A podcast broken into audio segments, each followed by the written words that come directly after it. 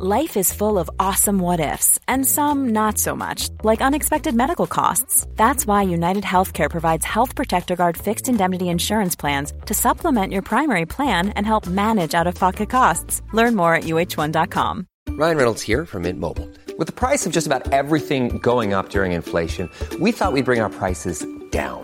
So to help us, we brought in a reverse auctioneer, which is apparently a thing. Mint Mobile unlimited premium wireless. Ready to get 30, 30, bit to get 30, bit to get 20, 20, 20, bit to get 20, 20, bit to get 15, 15, 15, 15 just 15 bucks a month. So, Give it a try at mintmobile.com slash switch. $45 upfront for three months plus taxes and fees. Promo for new customers for limited time. Unlimited more than 40 gigabytes per month. Slows. Full terms at mintmobile.com. Many of us have those stubborn pounds that seem impossible to lose, no matter how good we eat or how hard we work out. My solution is PlushCare. PlushCare is a leading telehealth provider with doctors who are there for you day and night to partner with you in your weight loss journey. They can prescribe FDA-approved weight loss medications like Wagovi and Zepbound for those who qualify. Plus, they accept most insurance plans. To get started, visit plushcare.com slash weight loss. That's plushcare.com slash weight loss. Bienvenue sur le podcast du raisin et des papilles, le podcast qui vous parle du vin et de l'art de vivre en Alsace. Le bon vin, celui que tu bois avec tes copains, celui qui te donne des émotions. Vous aurez aussi nos coups de gueule et nos coups de cœur. Ouh là là. On va faire le trou normand, le calvadis sous les graisses, l'estomac se creuse et il n'y a plus qu'à continuer. Ah bon? Voilà, monsieur. Oui. Mais que- comment on boit ça? Du sec. Hum, attendez. Moi c'est Mika, bienvenue dans cet épisode de raisin et des papilles. Bienvenue dans cet épisode de raisin et des papilles. J'ai repris mon bâton de berger, mon pèlerin. Oui, c'est ma, c'est, c'est mon chemin de croix à moi de faire euh, la route des vins de Clébourg jusqu'à Tannes. Euh, je suis pas encore arrivé jusqu'à Tannes, mais ça ne saurait tarder. Euh, on est de retour pour un nouvel épisode. Euh, Certains râlent parce qu'il y en a moins. C'est vrai, et j'assume, il y en aura moins, euh, mais il y aura d'autres choses aussi qui vont arriver. Aujourd'hui, j'ai repris le train parce que les, les plus belles rencontres se, fait toujours, se font toujours sur un quai de gare, je le dis souvent, et souvent la rencontre avec un vigneron et euh, surtout ces flacons euh, tel un, un parfumeur, euh, tel un, un peintre euh, qui crée avec ses raisins. C'était important et euh, un jour, euh, à une soirée euh, au Cantalou comme d'habitude, je n'ai toujours pas d'action de là-bas. j'ai rencontré un jeune homme et la seule fois où il m'a dit bonjour, il a tout de suite sorti un, un Jéroboam. Je dis ça c'est un mec bien, voilà. Et j'aime bien. Et comme je suis, j'adore les mecs bien et et qui sont plutôt souriants. euh, J'ai trouvé, euh, il avait un sourire chaleureux et content de, de voir ma gueule, ce qui était plutôt pas mal. Puis il a une belle descente aussi. Bon après c'est un Alsacien. hein. Et euh, donc je suis à Bar, je suis au domaine Steffler. Salut Adrien, Salut Mickaël. comment tu vas? Bah très très bien. Euh, Je suis content de te voir parce que c'est vrai que bon on se connaît pas beaucoup beaucoup beaucoup. Euh, mais euh, mais la soirée qu'on a passée euh, fut euh, l'une des plus mémorables de l'année euh, de, la- de cette fin d'année. Alors c'était euh, ouais c'était alors pour moi c'était mémorable mais peut-être pour une autre raison parce que je suis arrivé un peu tard avec ce Jéroboam et à ma grande surprise tous les Jéroboam que les participants avaient ra- ramenés pour euh, rappelons euh, rappelons La Saint-Géraud euh, tout était vide. Donc je suis arrivé avec le mien et euh, qui s'est fait vider assez rapidement, mais moi j'ai pas pu goûter grand chose.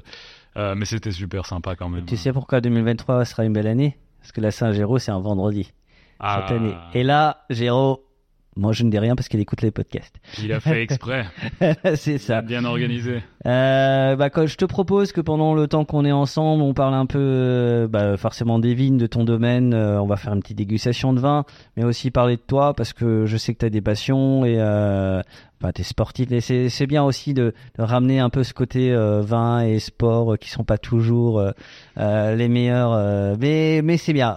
On peut parler de de, de, vin sain et d'un corps sain, dans un esprit sain. Il faut juste bien bien gérer le l'ordre. C'est d'abord sport et puis après vin parce que l'inverse c'est compliqué. Ouais, c'est ouais. Sinon ça ça va très bien. faire du sport après avoir bu du vin, euh, bon, c'est un peu compliqué, mais, euh, mais voilà. Et puis en plus, c'est des, des ben, en plus t'as un vin que euh, que t'as créé, euh, que tu euh, qui rend hommage à une de tes passions, dont on parlera, je suppose, tout à Ah, l'heure. bah oui. Ça, tu peux en être certain.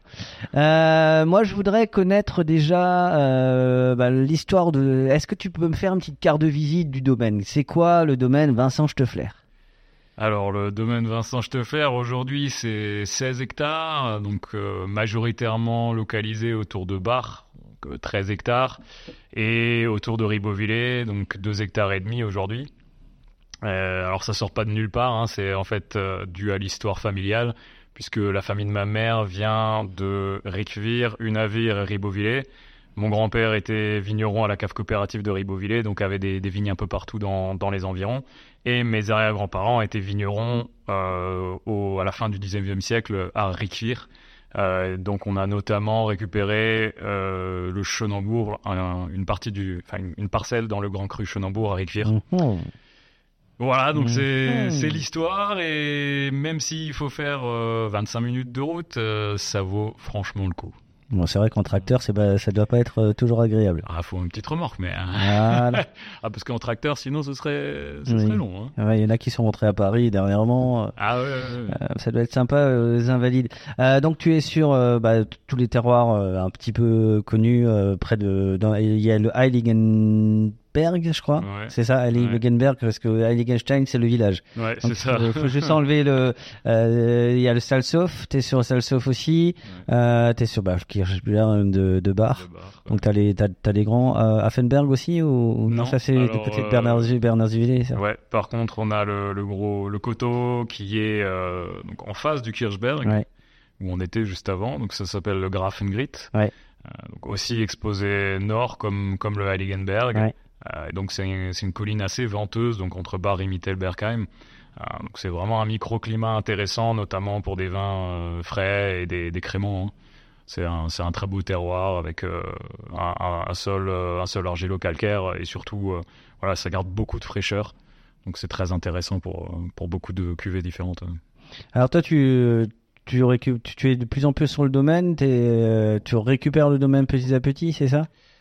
Oui, alors je suis arrivé en août 2019, mm. euh, donc ça fait quelques années maintenant. Alors euh, six mois après ma venue, j'ai eu une petite surprise intéressante euh, qui n'est pas passée inaperçue, hein, le, Covid. Donc c'est sûr que là, mon apprentissage a été, disons, pas, pas totalement orthodoxe, hein, parce que j'ai dû faire face à, à des choses que tous les que tous les débutants n'ont pas à, faire face. Donc euh, voilà, c'était pas c'était pas simple, mais c'était c'était c'était un défi euh, intéressant et voilà, j'ai dû j'ai dû apprendre différemment et, et j'ai dû euh, faire avec les événements quoi. Mais c'est vrai que bon, ton père, très vite, il est très tôt, il est passé du côté euh, plutôt bio, euh, vigne propre. Euh, voilà, il est très vite, il a compris qu'il y avait quelque chose à modifier dans notre façon d'aborder le vin. en quelle année il a commencé à se poser des questions et à se dire tiens, il y a peut-être quelque chose que je devrais pas faire et il faut que je fasse les choses différemment?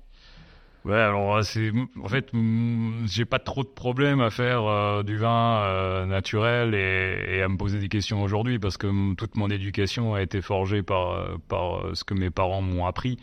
C'est-à-dire qu'à la, maison c'était vraiment bio bio depuis depuis que je suis tout petit quoi.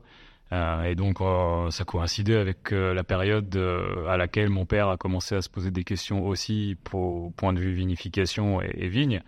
Ah, et je crois que depuis 1995, euh, il, il, planifie une conversion en bio qu'il a, qu'il a faite euh, officiellement en 2001, je crois. Euh, officiellement. Tu il fait quand même partie de ces, de ces pionniers comme Binaire, comme Frick, etc., qui ont eu le tournant assez rapidement, quoi. Ouais, c'est ça. Ouais, bah, en fait, dès qu'il a pu, dès qu'il a eu les moyens de le faire, c'était, c'était nécessaire. Mm. il, fallait qu'il le fasse. Euh, donc ça, c'est sûr que, mais bon, c'était c'était quelque chose qu'il envisageait, je crois, depuis déjà ses études, parce que euh, il a toujours euh, il a toujours challengé un peu ce qu'on lui racontait sur les, produits de traitement, sur ce qu'il fallait faire. il s'est posé tout de suite des questions de est-ce que c'est vraiment quelque chose qu'il faut faire, c'est-à-dire un problème, un produit. Mm. Ça a toujours été, il a toujours remis en question ce, ce truc-là, alors que dans les années 80, c'était quand même compliqué parce que c'était Enfin, tout le monde faisait ça. Que... Ah oui, parce qu'on a promis Mosée merveille à tout le monde et au final pas grand chose quoi. À part le cancer, ils n'ont pas eu, obtenu grand chose pour certains. c'est un pétard mouillé quoi. C'est ça.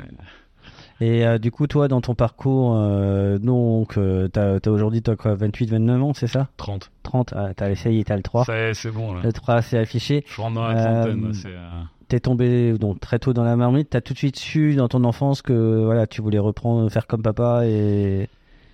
Alors, pas du tout. C'était complètement l'inverse. Euh, alors je sais pas exactement pourquoi, euh, mais mais je me suis toujours dit, et quand on me posait la question, forcément en tant que fils de vigneron, euh, dans ta jeunesse, tout le monde te dit ah mais euh, du coup tu reprends.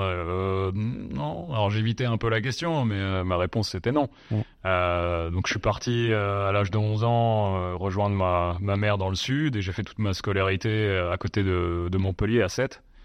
Donc voilà, j'étais j'étais vraiment, je suis resté dix ans de ma vie. je suis resté dix ans de ma vie en Alsace, mais après, euh, j'ai vraiment eu une, une, expérience à côté, et, et j'ai, euh, j'ai, pas vraiment euh, fait toute ma jeunesse dans le milieu viticole, mais c'est resté dans ma tête comme quelque chose que je voulais pas forcément faire. Euh, puis on est suivi, suivi des, mes études et mes premières. Des études de quoi? J'ai fait des études de finance.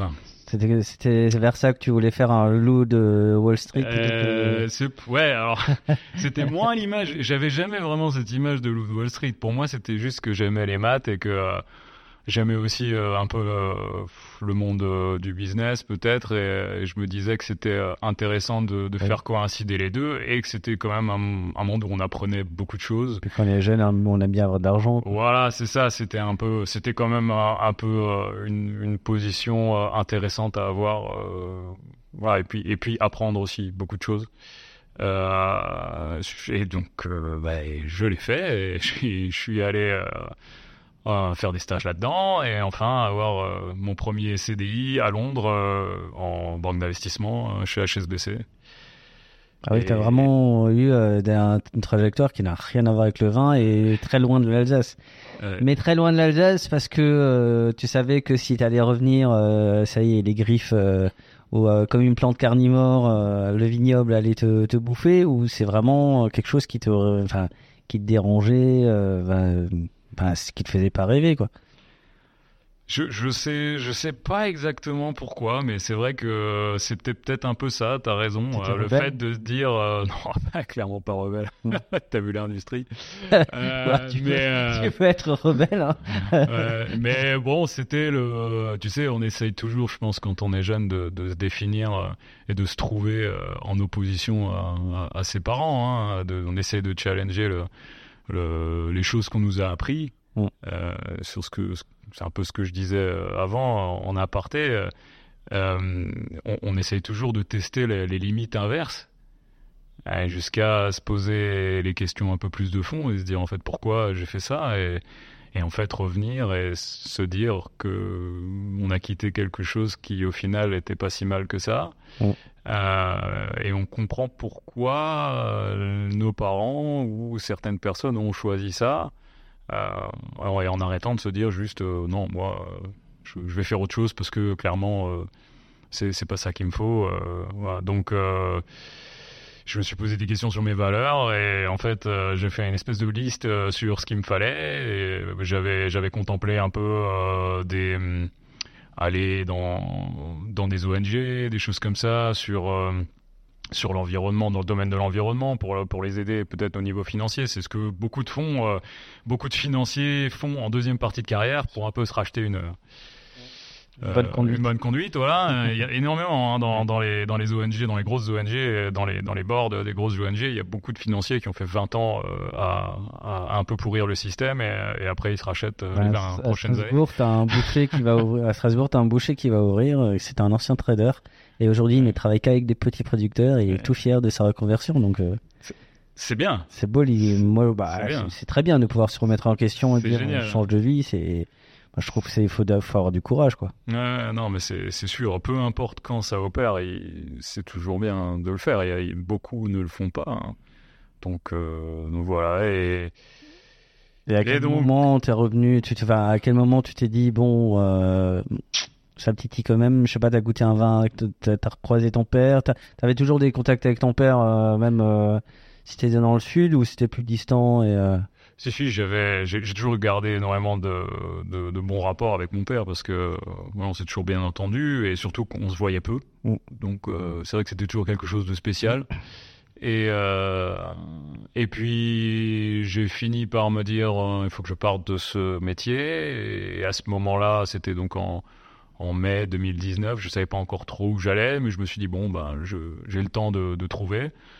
J'ai fait, euh, je me suis dit tiens, je vais, je vais faire un, un bar Ljubljana euh, en vélo. Comme ça, j'aurai le temps de, co- de cogiter un peu.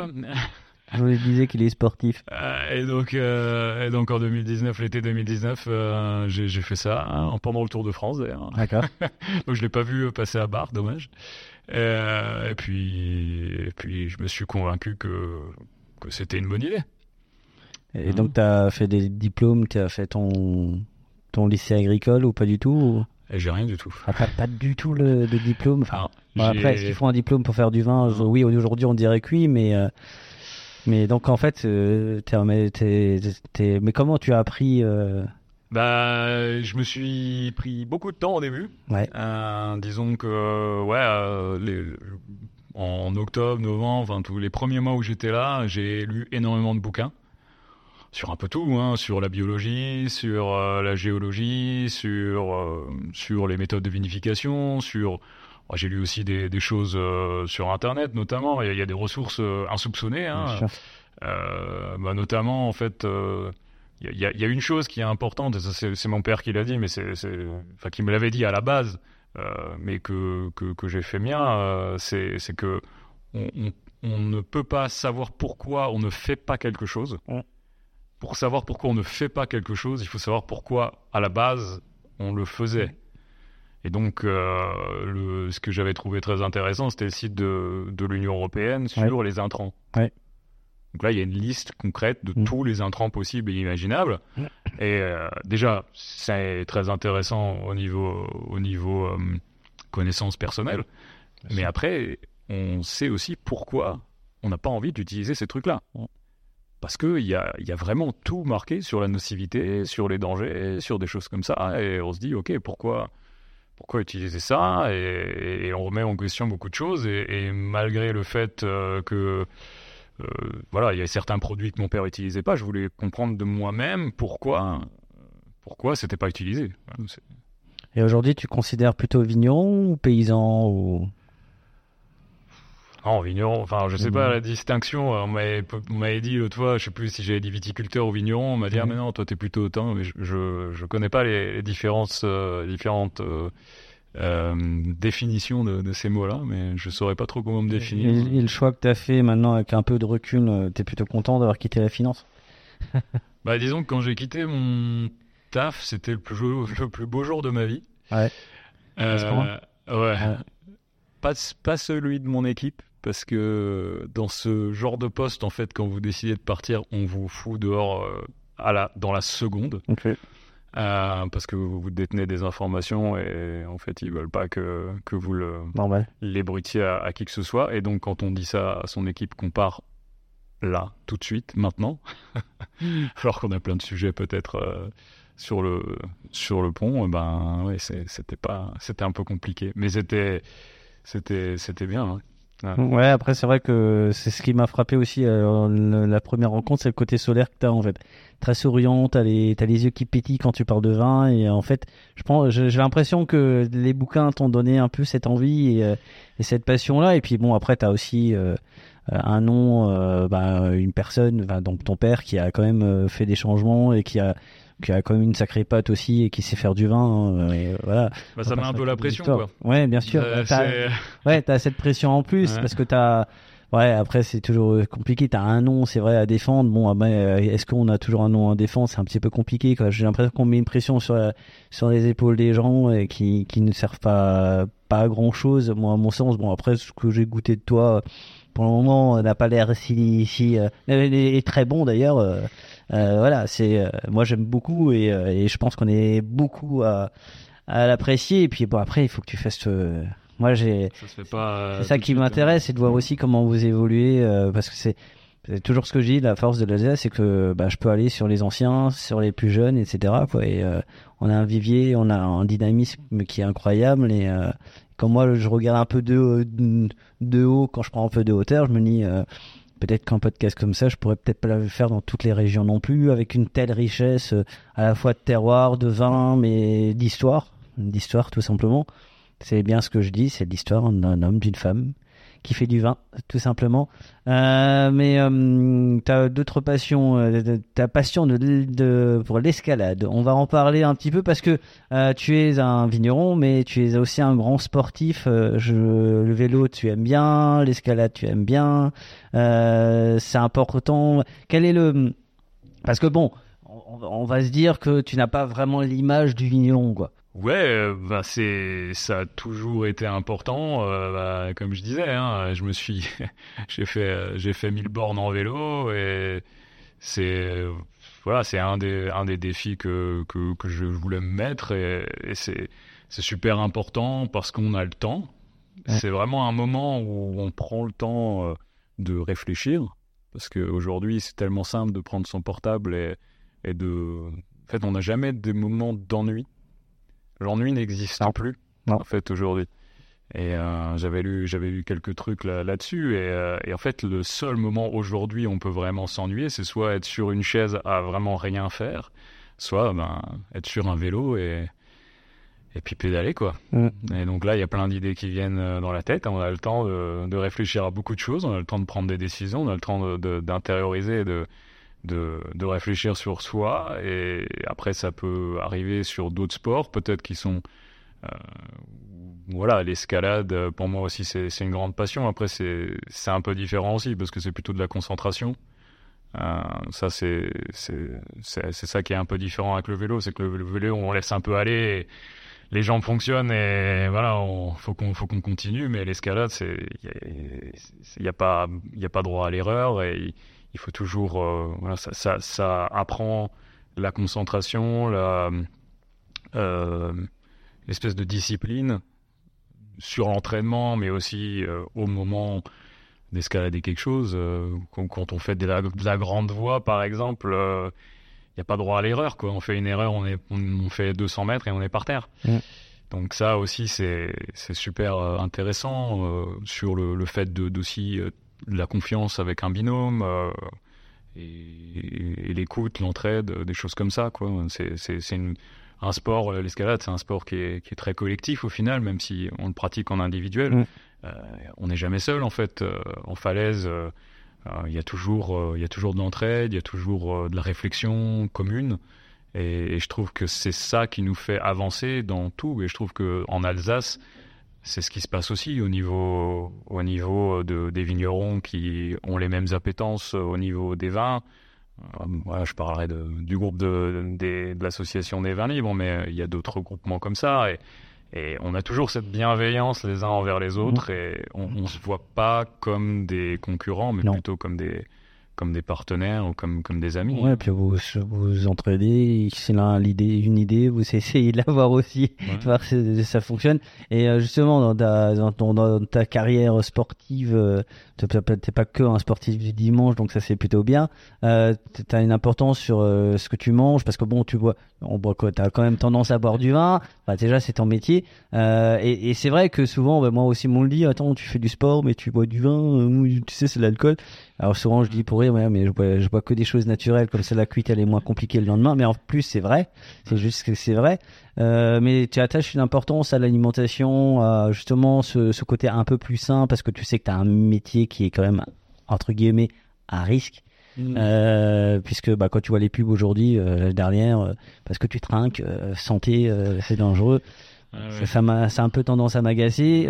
Donc, est-ce que tu attaches une importance à l'alimentation dans ta vie de vigneron? Bah, C'est, c'est alors l'alimentation équilibrée, bon, c'est une chose. Après, c'est, c'est- Bon, t'as, t'as, grandi avec, hein, t'as j'ai grandi avec. Oui, c'était. J'ai, j'ai grandi dans une famille un peu, un peu extrême là-dedans. hein. Je, je mangeais du, de la marante euh, à l'âge de 7 ans.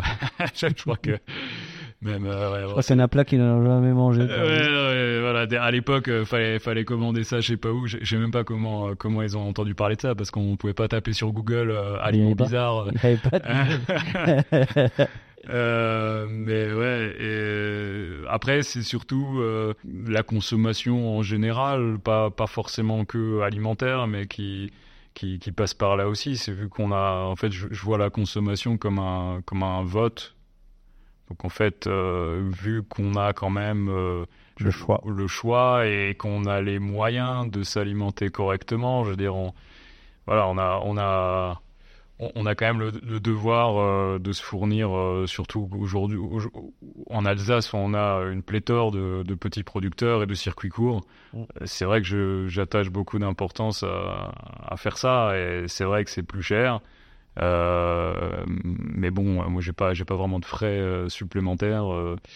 j'ai j'ai le problème c'est voilà j'ai pas j'ai pas d'enfants à charge euh, pas encore pas encore ouais euh, non mais voilà je veux dire il y, y, a beaucoup de choses comme ça euh, où on, on peut du coup faire des choix et, et voilà le plus important c'est ça après oui il faut manger équilibré c'est sûr mais après on vous le dit hein, manger Mangez moins mais mieux et buvez moins mais mieux. on n'est pas obligé de se bourrer la gueule tous les jours non plus. Hein, mais faites-vous plaisir. On n'a qu'une vie de toute façon. Et puis dans d'autres cultures, euh, bah, ils disent que euh, boire de temps en temps de l'alcool naturel n'est pas dangereux. Donc voilà, tant que vous faites du sport, bougez-vous. Après, après tout, faites-vous plaisir. Hein. On va pas non plus. Euh, la vie est trop courte mm. pour euh, cela rendre compliqué. Non, mais je pense que tant, tant qu'on garde une activité physique, bon, il faut pas abuser, bien sûr, du vin, mais il, vaut mieux boire peut-être parfois de façon déraisonnable. Je le dis bien, parfois, ça arrive, et faire du sport mm. plutôt que de jamais boire et jamais faire de sport. C'est ça. Dire ça, c'est vraiment. après, faut choisir. C'est ça. C'est quoi la patte, euh, Adrien, aujourd'hui Où est-ce que, où, est-ce que toi, tu voudrais amener le domaine euh, Vers quoi? Alors, euh, je sais que tu commences à penser aux arbres, certainement aux haies. Tu en as déjà planté quelques-uns, certainement les haies, et puis ouais, la biodiversité qui se, qui s'intensifie dans les, dans les vignes. Tout à l'heure, on a vu pas mal de rapaces. C'était assez. Ouais, ouais, ouais, alors, euh, ouais, je pensais que tu parlais du, de, de la vinif, mais euh, c'est vrai qu'au niveau des On veut parler des deux, hein. Ouais, bon, je peux, je peux commencer par, par les vignes, mais euh, bon, là, c'était un peu anecdotique, mais c'était, c'était intéressant. Là, j'ai, j'ai planté une vingtaine d'arbres un peu partout autour de Bar. Et, fruitiers les arbres ou... Oui, fruitiers, majoritairement des cerisiers, des. Euh, ça sent le cidre. Ça sent le cidre. Euh, ouais, j'en ai déjà fait. On, a déjà des, on a déjà des pommiers, pommiers. Ouais, j'ai aussi. Euh, euh, mais c'est, je trouve que c'est c'est quelque chose de général parce que c'est pas ces 20 arbres qui vont changer vraiment la donne au niveau biodiversité. Clairement, c'est un début. Voilà. Mais ce qui est aussi important, c'est c'est au niveau social et au niveau, au niveau de l'humain parce que bah, c'est quand même très monotone d'être dans une vigne et de toujours faire la même chose et de voir les mêmes choses et de voir que de la vigne, de la vigne, de la vigne.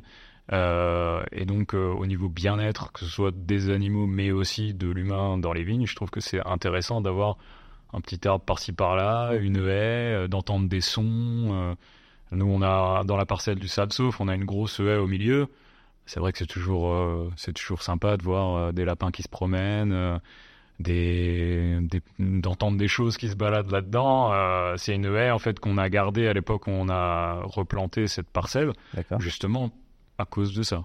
On voulait absolument. C'était pas moi, hein, c'était mon père qui, qui l'a voulu garder. Donc c'était c'était une très bonne idée. Et, aujourd'hui, c'est vraiment quelque chose qui qui saute aux yeux en regardant le Kirchberg, mais il devrait y en avoir beaucoup plus.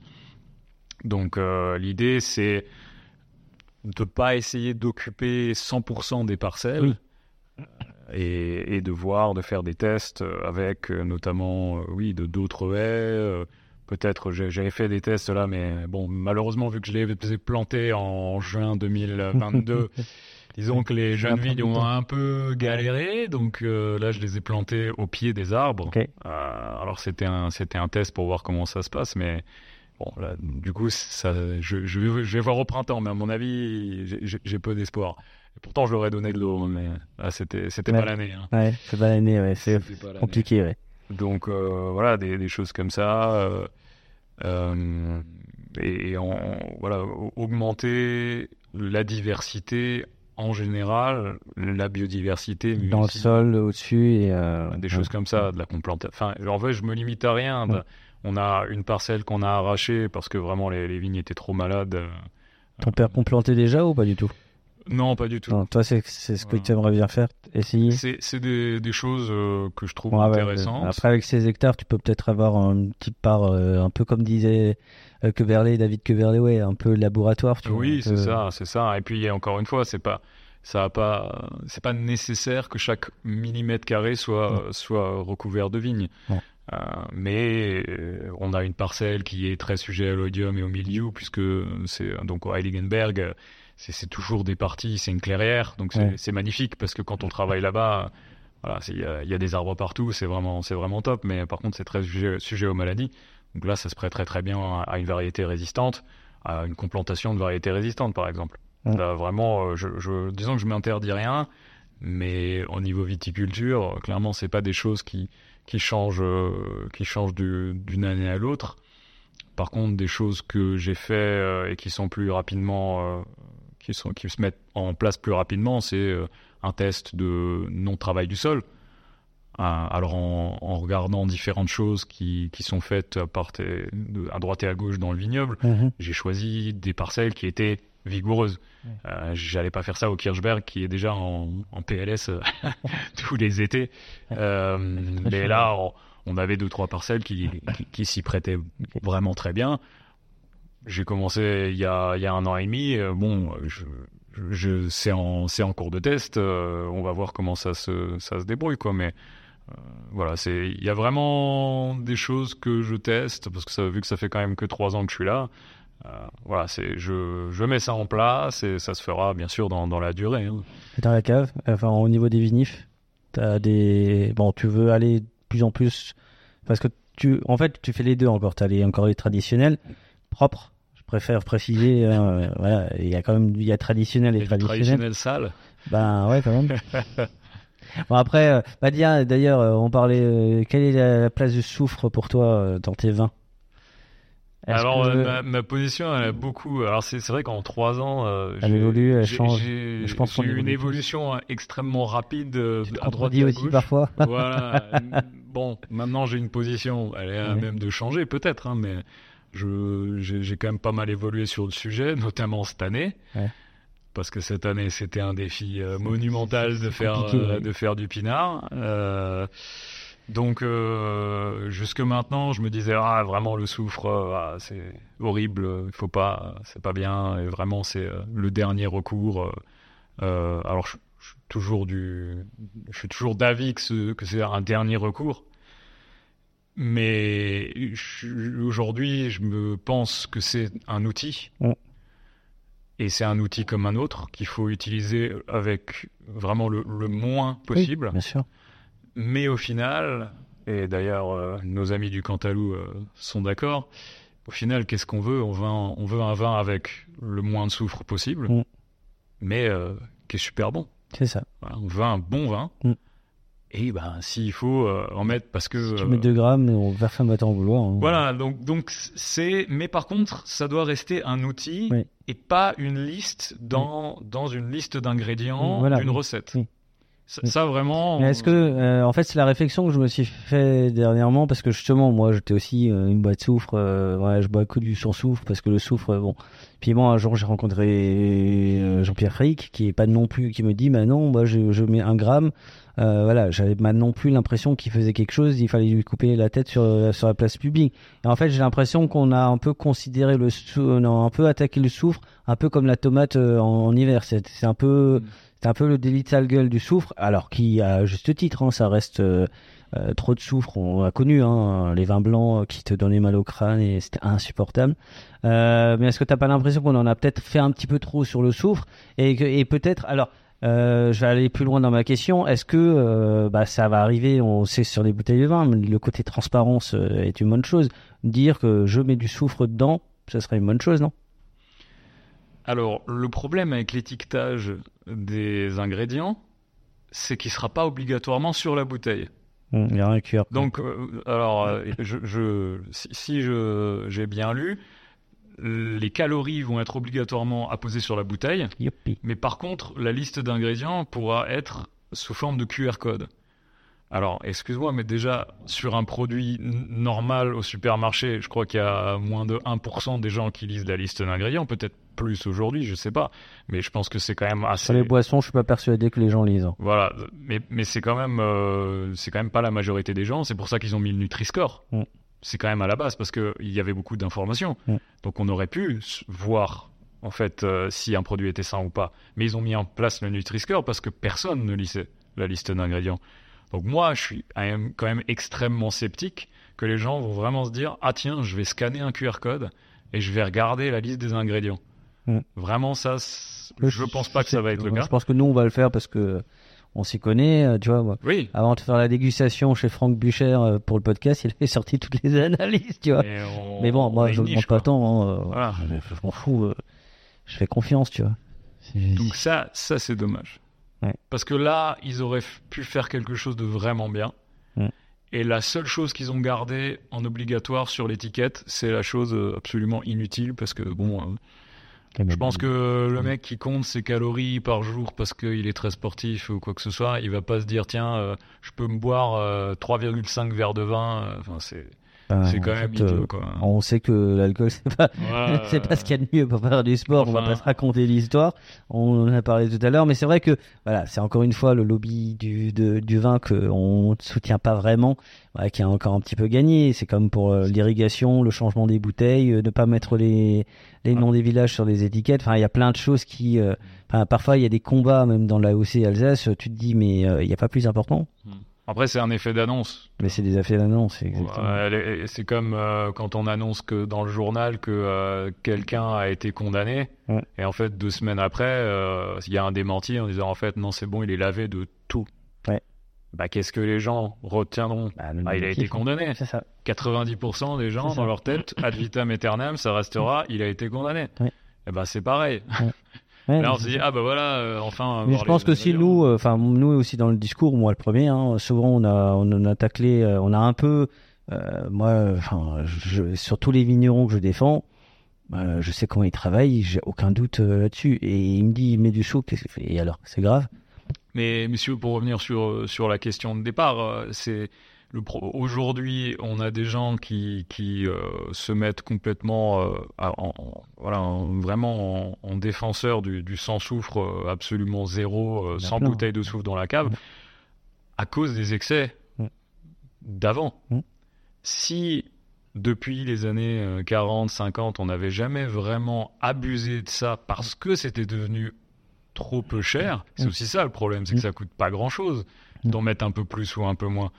Et si on avait, on n'était pas tombé dans les excès, et Dieu sait qu'on est tombé dans beaucoup d'excès dans les années 80-90, je pense que les gens auraient pas autant vrillé et seraient pas allés dans, dans l'extrême opposé. Euh, c'est normal que des gens se mettent dans l'extrême opposé. Je l'ai fait moi-même dans. voilà, c'est une c'est une évolution naturelle. Bien sûr. Euh, jusqu'à ce qu'on se rende compte que, et je l'ai pensé moi aussi, jusqu'à ce que je me rende compte qu'en fait, voilà, euh, ok, c'est ni ça ni l'autre, mais c'est un outil, c'est c'est comme euh, beaucoup de choses. Il faut le prendre comme, comme, comme ce que c'est, un outil, et c'est tout. pour des cas de, de force majeure, mais, mais, mais, qui est vraiment nécessaire aujourd'hui. Hein. Allez, on va passer à la dégustation. Allez, c'est parti. Place à la dégustation. Euh, donc les deux, premiers, on était sur un Kirchberg et on était sur le Riesling Rutschenla. Le Rutschenla, le Rutschenla, euh, donc le Godet. Euh, et là, on est sur euh, la dernière création euh, de l'artiste Adrien. J'ai failli dire Actarus, mais Actarus c'est autre chose. Icarus, tu aimes bien le monde romain ou? C'était c'était plutôt un clin d'œil à la couleur parce que bon c'est j'ai juste réfléchi parce que c'est pas facile forcément de trouver un, nom adéquat, mais vu que c'est du Riesling macéré en amphore. Euh, donc j'avais le côté le côté gréco-romain avec l'amphore et j'ai réfléchi avec euh, la couleur du Riesling macéré qui est plutôt assez jaune. Euh, ça me rappelait Icarus, Icar qui s'est brûlé les ailes en volant trop près du soleil. Je trouvais ça Sympa. Ah, moi, je trouve ça, je trouve le clin d'œil. D'ailleurs, euh, c'est marrant hein, parce que avant que tu dises euh, Icar Soleil, je, me faisais la réflexion. Je trouve ce vin très solaire en fait. Euh, L'amphore ramène un, un, une petite pointe d'oxydation, mais aussi un peu de gras euh, qui fait de ce vin. En fait, c'est il y a une gourmandise et euh, mais on s'attend à quelque chose de lourd parce que tu te dis déjà euh, sur l'aspect bon tu vois qu'il y a, de la couleur quoi hein, euh, mais non en fait c'est encore une fois c'est c'est euh, c'est la pâte escalade en fait. Tu vas droit devant et mais mais je pense c'est un peu c'est peut-être ta marque de fabrique hein, finalement. C'est le côté on va on va droit devant on se pose pas de questions et et on fait quoi. Ça marche c'est cool. Ça marche pas ben au on a réussi quoi. J'appelle ça des vins d'optimistes en fait. C'est sympa parce que je suis pas forcément super toujours euh, toujours optimiste, mais euh, j'essaye, ouais, j'essaye. Non, moi je trouve ça très, je trouve ça magnifique. Ça, c'est un très très très très beau vin, ça. C'est euh, waouh. Wow. autant je suis pas le premier à défendre le Gewürztraminer, mais quand il est fait comme ça. Euh, Raising, je dis Gewürz, ouais. Euh, oui, pourquoi je suis parti sur Gewürztraminer, moi Je sais pas. C'est pas grave, c'est pas grave. Euh, donc je je suis pas le premier à défendre le Raising, si si, le Raising. En fait, moi je défends beaucoup plus le Sylvaner que le Raising, c'est vrai. Ah ouais? Je suis un amoureux du Sylvaner. Parce c'est le c'est le petit canard boiteux, c'est ça? Bah je moi je trouve qu'il a ouais, c'est un peu euh, c'est un peu le, le petit cépage qu'on regarde pas trop, qui est un peu au fond de la classe, et euh, mais euh, qui je trouve, a, il, même s'il a des lunettes parfois, mais il a, il, il a un peu de charme quoi, et, euh, et je trouve qu'il a une âme qui, le Riesling, bon, il est un peu partout, c'est un peu le frimer quoi. de toute façon, il est, il est en Australie, mais le Sylvaner, il est, il est vraiment chez nous quoi. Ouais, et puis c'est une fierté aussi de l'Alsace. Hein. Ça revient en force quand même avec cette. Ouais justement tout, tout, tout, cet aspect populaire de, du régionalisme et du retour aux sources. Euh, c'est quand même un cépage longtemps boudé, longtemps arraché. Bon, parce que, parce que le sylvaner était pas bon, on peut pas non plus se raconter ouais, l'histoire. mais c'est là, c'est là où il y a un problème, c'est qu'on se disait c'était, que c'était le problème du sylvaner. Mais on s'est jamais posé la question que c'était peut-être le problème de la vinification, quoi. Mmh. C'était ça. Euh, bon, Malheureusement, maintenant, c'est trop tard. Parce que non, parce que finalement, on a fait des erreurs. Ah mais euh, aujourd'hui, de ce qu'on boit euh, dans, la, dans cette mouvance bio, biodynamie, nature, c'est extraordinaire. Quoi. Ah ouais, c'est top. Mais maintenant, c'est devenu une rareté. Dans les années 70, je crois qu'on était à 35% d'encépagement en sylvaner, ce qui était, voilà, c'était vraiment un cépage majoritaire. Euh, on est tombé à 7%. Et on s'en mord les doigts. Je dis, je dis que c'est trop tard pour ça, parce que pour retourner au 35, c'est peut-être pas, nécessaire, mais pour retourner à, peut-être 15 ou 20%, ça va mettre 15 ans. Et Dieu sait que c'est pour moi, c'est un très très beau sévage. Ah mais euh, voilà, même si on, je le trouve parfois un peu frimeur, le Rising, celui-là, il a de la, celui-là, il a de la personnalité et, euh, et je trouve que sa personnalité prouve encore une fois que euh, bah tu tu te, tu te places de plus en plus. Voilà, après, c'est sûr que entre ton premier millésime.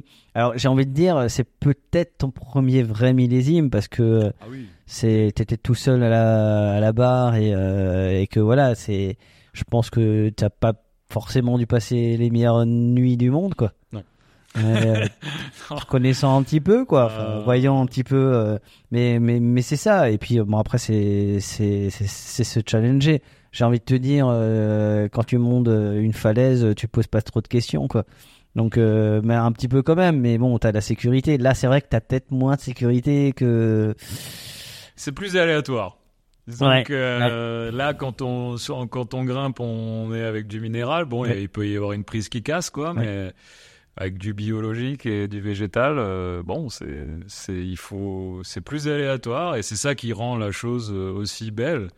Parce qu'il y a beaucoup plus de variabilité et on est parfois surpris, parfois un peu déçu, mais c'est ça qui, qui, rend, qui rend les choses intéressantes.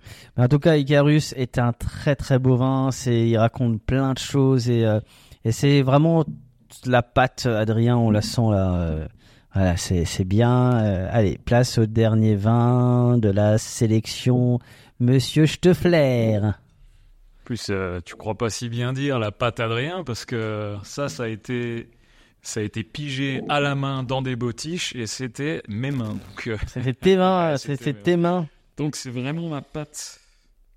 Ah, parce que tu es aussi un des vignerons qui a besoin d'être euh, plus. euh, ça ça t'emmerde de faire l'administratif, c'est ça, comme, comme beaucoup? Ouais, ouais. euh, il faut le faire parce que. On n'a pas le choix. Il n'y a pas trop le choix, quoi. Mais c'est sûr que. Le problème, c'est que j'aime bien être dehors, mais quand je suis dehors, je me dis, oula, j'ai ça, ça, ça, ça à faire encore. Mais t'es où à Strasbourg?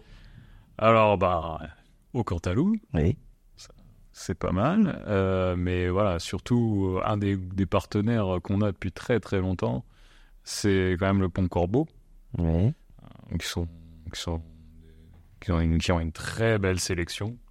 Très très belle sélection. J'ai mangé dernièrement, euh, bah, il y a quelques jours, chez- et je suis toujours épaté des prix qu'ils pratiquent sur les vins. Ah ouais, non, c'est- Ils abusent pas du tout, des prix cavistes. euh, honnêtement, c'est très accessible. euh. Ouais, c'est c'est vraiment des passionnés. euh, Enfin, c'est vraiment des gens avec qui on a on a plaisir de, de travailler, de collaborer parce que ils ont. C'est c'est toujours intéressant quand on a la même vision que quelqu'un et on se comprend. Donc c'est c'est vraiment c'est vraiment super. Euh, J'étais ravin. Mais euh, toi, tu aimerais bien être plus présent en Alsace, c'est ça? Oh, bah, on est Dans ta région. présent en Ouais. Alsace, beaucoup. Ouais. Mais on peut toujours faire plus. Bien sûr. toujours faire plus. hein. Toujours. De toute façon, euh, c'est, ce serait le top hein, de rester le plus local possible. Après, il y a, il y a- on peut pas, on peut pas écouler 100%, mais voilà, moi ça me fait pas plus rêver que ça euh, de d'avoir, euh, d'avoir mon vin à l'autre bout du monde. Anecdotiquement, ça me fait plaisir, mais, Oui, euh, mais c'est bon, pas du tout. euh, Écologiquement, mon c'est pas ce qui est mieux. mieux C'est ouais, c'est- pas du tout mon but. Donc euh, le but c'est de rapatrier tout ça. Il faut, de- faut, redo- faut qu'on fa- faut redonner envie. C'est pas si compliqué que ça. Euh, quatrième vin, bon bah forcément on est. Alors souvent on me dit oui, on n'enregistre pas assez de ce de ce vin-là. On se rend compte de plus en plus euh, avec les, les vins de terroir et les, surtout en nature qu'en fait c'est un vin qui peut être super salin, super concentré euh, et notamment sur celui-là euh, en macération. Euh, ce, que, ce qui je trouve amène, il y, a- il y a toujours hein, ce, ce côté un, un peu d'amertume sur les Gewürztraminer.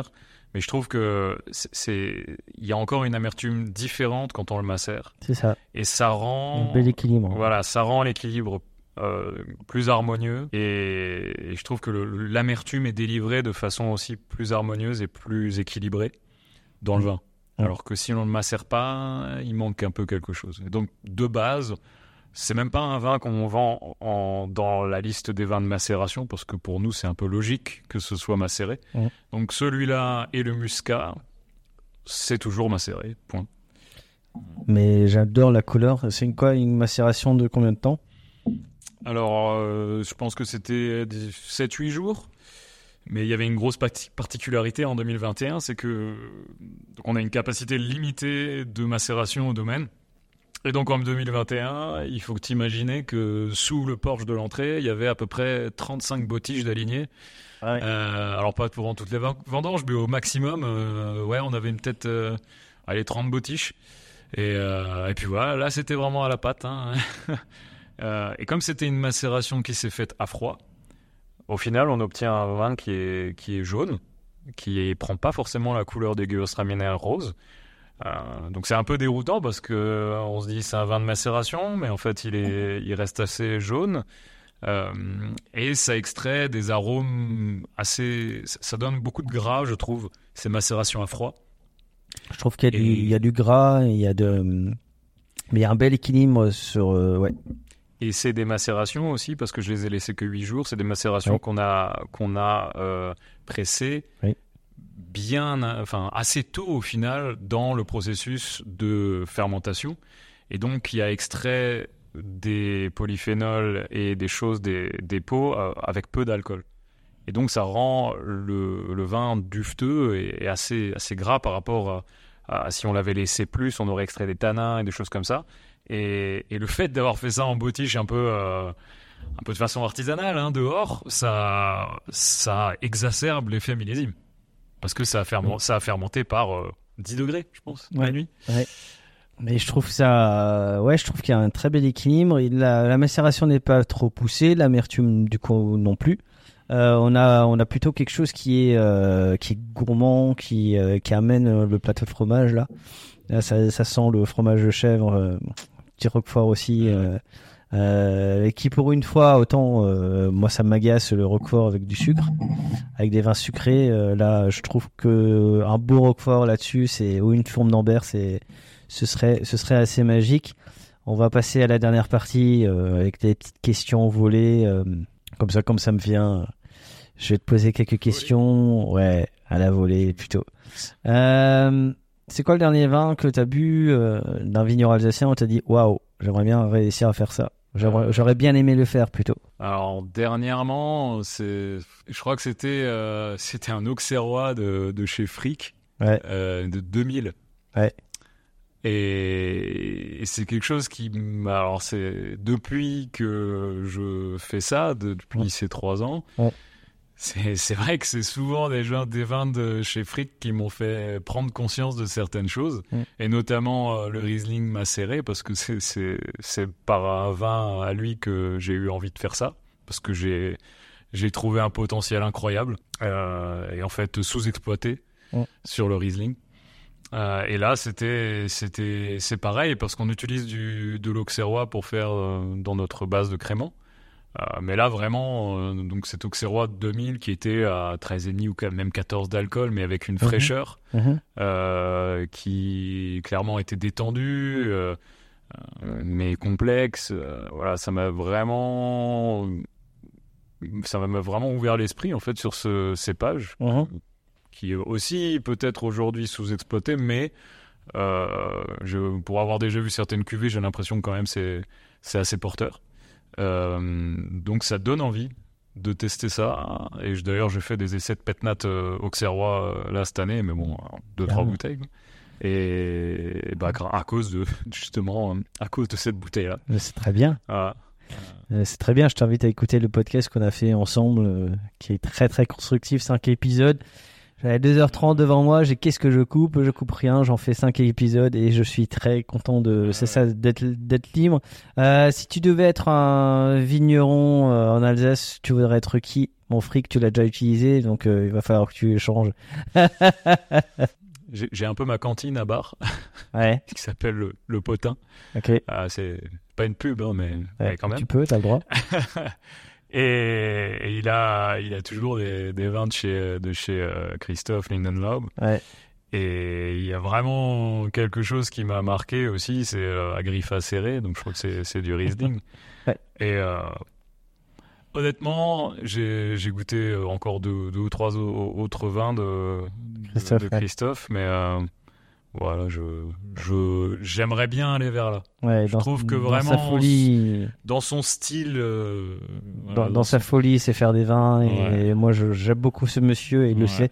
C'est peut-être l'une des personnes que je respecte le plus. Toujours là, euh, toujours disponible, euh, jamais fait la gueule. Euh, Toujours une blague à la con. ouais, c'est une personne aussi entière. Enfin, ça va vraiment. Ouais. Euh, c'est euh, ouais, Monsieur Linenau, c'est quelqu'un de bien et, et ouais, je suis, je suis assez content que tu te pas, pas que tu t'identifies, mais que ce soit une des personnes ressources que tu as. Ouais. Je trouve ça très bien. Et je, je connais plus ses vins que, que lui. On a déjà discuté une ou deux fois, mais c'est vrai que. Ouais, bah, après, t'es pas loin, t'as le train aussi en plus. t'es sur la même ligne. Hein. De toute façon, je t'invite d'y aller en train et de revenir en train. Connaissant le personnage, c'est mieux. tu te rappelles la première chose euh, que t'as dit ton père quand il a goûté tes vins? Peut-être que pour lui, c'est c'est un peu c'est un peu déroutant. Oui. Parce que c'est pas exactement le style qu'il recherche. Ouais. Euh, c'est pas vraiment une phrase, mais euh, il est, il, il, adhère, mm. il adhère au, au truc. Mm-hmm. Euh, mais en gros, il me dit bon bah si si toi t'es es convaincu, vas-y quoi. Mm. Alors lui était toujours, je trouve la grosse différence.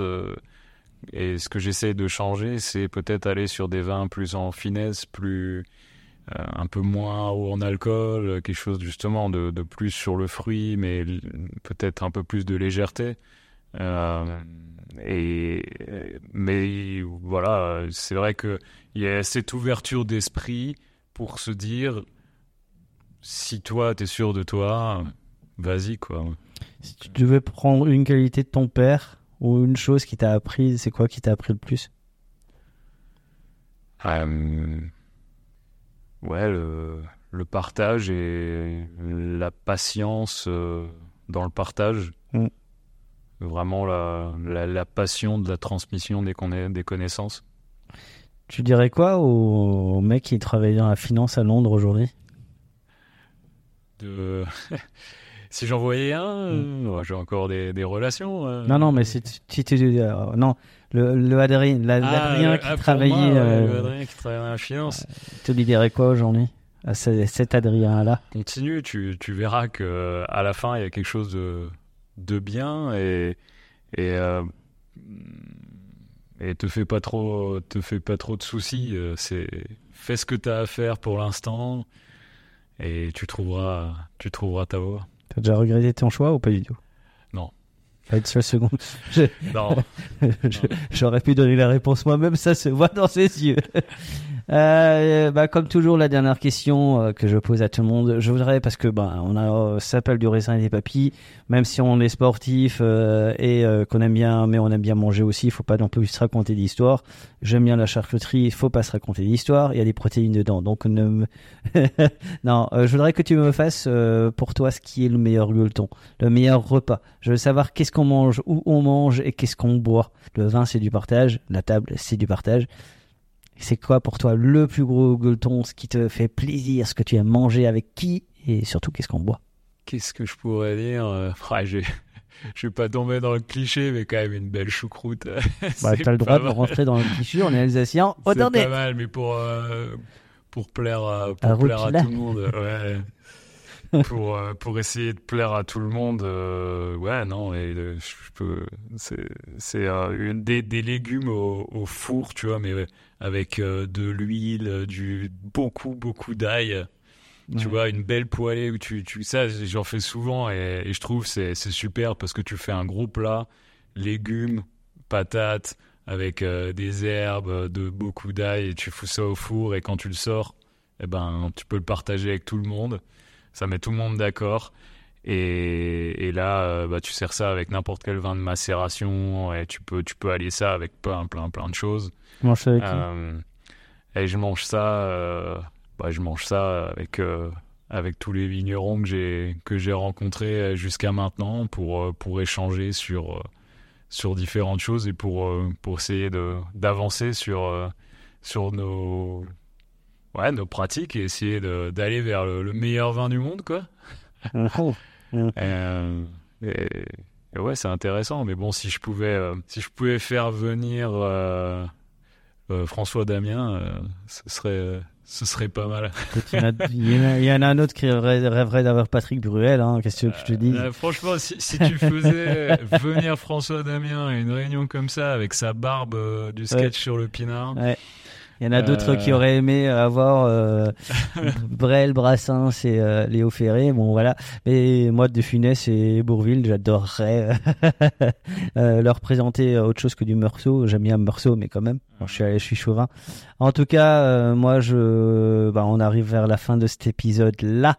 Euh, comme toujours, on, voilà, c'est c'est ce que je défends. Alors, dans les prochaines semaines, vous pourrez bientôt aller, si vous êtes de passage à Strasbourg, je vous invite à participer à- au secret de l'Argentoratum, un jeu un petit peu différent parce que je vous invite à découvrir tous les secrets euh, l'histoire liée entre le vin d'Alsace et Strasbourg et l'histoire est juste incroyable et euh, j'ai découvert des choses incroyables que je pense que allez j'ai envie de dire 90% des vignerons ne connaissent même pas euh, et surtout même pas dans le vignoble de Strasbourg et, et je trouve ça incroyable. On va continuer il y en aura moins c'est vrai mais je vais vous présenter d'autres portraits de cuisiniers de là, j'ai demandé à mes petits bouchers euh, de, participer au podcast parce que je les trouve juste géniaux et qui sont passionnés par ce qu'ils font. Et il y aura notamment celui, euh, qui était dans la finance et, euh, ce serait bien d'avoir une rencontre entre euh, Steffler de la finance et, euh, et euh, mon petit boucher qui était dans la finance. Ce serait assez drôle. Je trouve que ce serait assez cocasse. En tout cas, euh, j'espère que tu as passé un bon moment. bah écoute, c'était plutôt sympa, ouais. T'es plutôt à l'aise? Ouais, ouais, ouais. Ouais. C'est toujours euh, intéressant de parler de, de vin. hein. C'est, c'est quand même un sujet hyper euh, dense et varié. et toujours, Alors, euh, on parlait souvent, euh, avant on disait ouais il y a pas de caméra, mais j'aurais aimé que- qu'il y ait une caméra juste sur ton regard parce que t'as les yeux qui, pé- qui pétillent quand tu quand tu euh, quand tu parles de vin, quand tu parles de ce que tu aimes et peut-être les miens aussi. Au final, on aime ce qu'on aime et on se bat pour ce qu'on aime et je crois que c'est ça le plus important parce que finalement le vin c'est quoi? C'est c'est du partage, c'est les amis, c'est la convivialité. On sait pas, on se connaissait pas beaucoup, mais on a passé un bon moment et je, je trouve ça assez incroyable. En tout cas, je te remercie pour euh, ton invitation. bah, merci à toi. Buvons modérément, buvons libre et buvons Alsace. Hop, skate. Skate Ciao ciao Salut. Why don't more infant formula companies use organic, grass fed whole milk instead of skim? Why don't more infant formula companies use the latest breast milk science? Why don't more infant formula companies run their own clinical trials? Why don't more infant formula companies use more of the proteins found in breast milk? Why don't more infant formula companies have their own factories instead of outsourcing their manufacturing? We wondered the same thing. So we made ByHeart, a better formula for formula. Learn more at byheart.com. Ever catch yourself eating the same flavorless dinner three days in a row? Dreaming of something better? Well, HelloFresh is your guilt-free dream come true, baby. It's me, Gigi Palmer. Let's wake up those taste buds with hot, juicy pecan-crusted chicken or garlic butter shrimp scampi. Mm. Hello Fresh. Stop dreaming of all the delicious possibilities and dig in at HelloFresh.com. Let's get this dinner party started.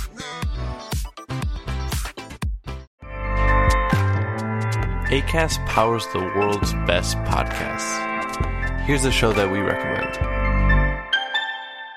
The Real Housewives is a guilty pleasure for most, but if you're looking to not feel guilty about that pleasure, tune in to Everything Iconic with me, Danny Pellegrino, where I break down all the messy moments and behind the scenes antics of Bravo's popular franchise. And on Everything Iconic, I also interview celebrity guests like Kelly Ripa, Kiki Palmer, Drew Barrymore, Cameron Diaz, and more about their guilty pleasures, their past work, and so much more.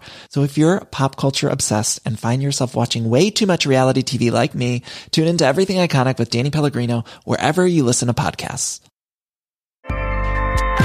ACAST helps creators launch, grow, and monetize their podcasts everywhere. ACAST.com.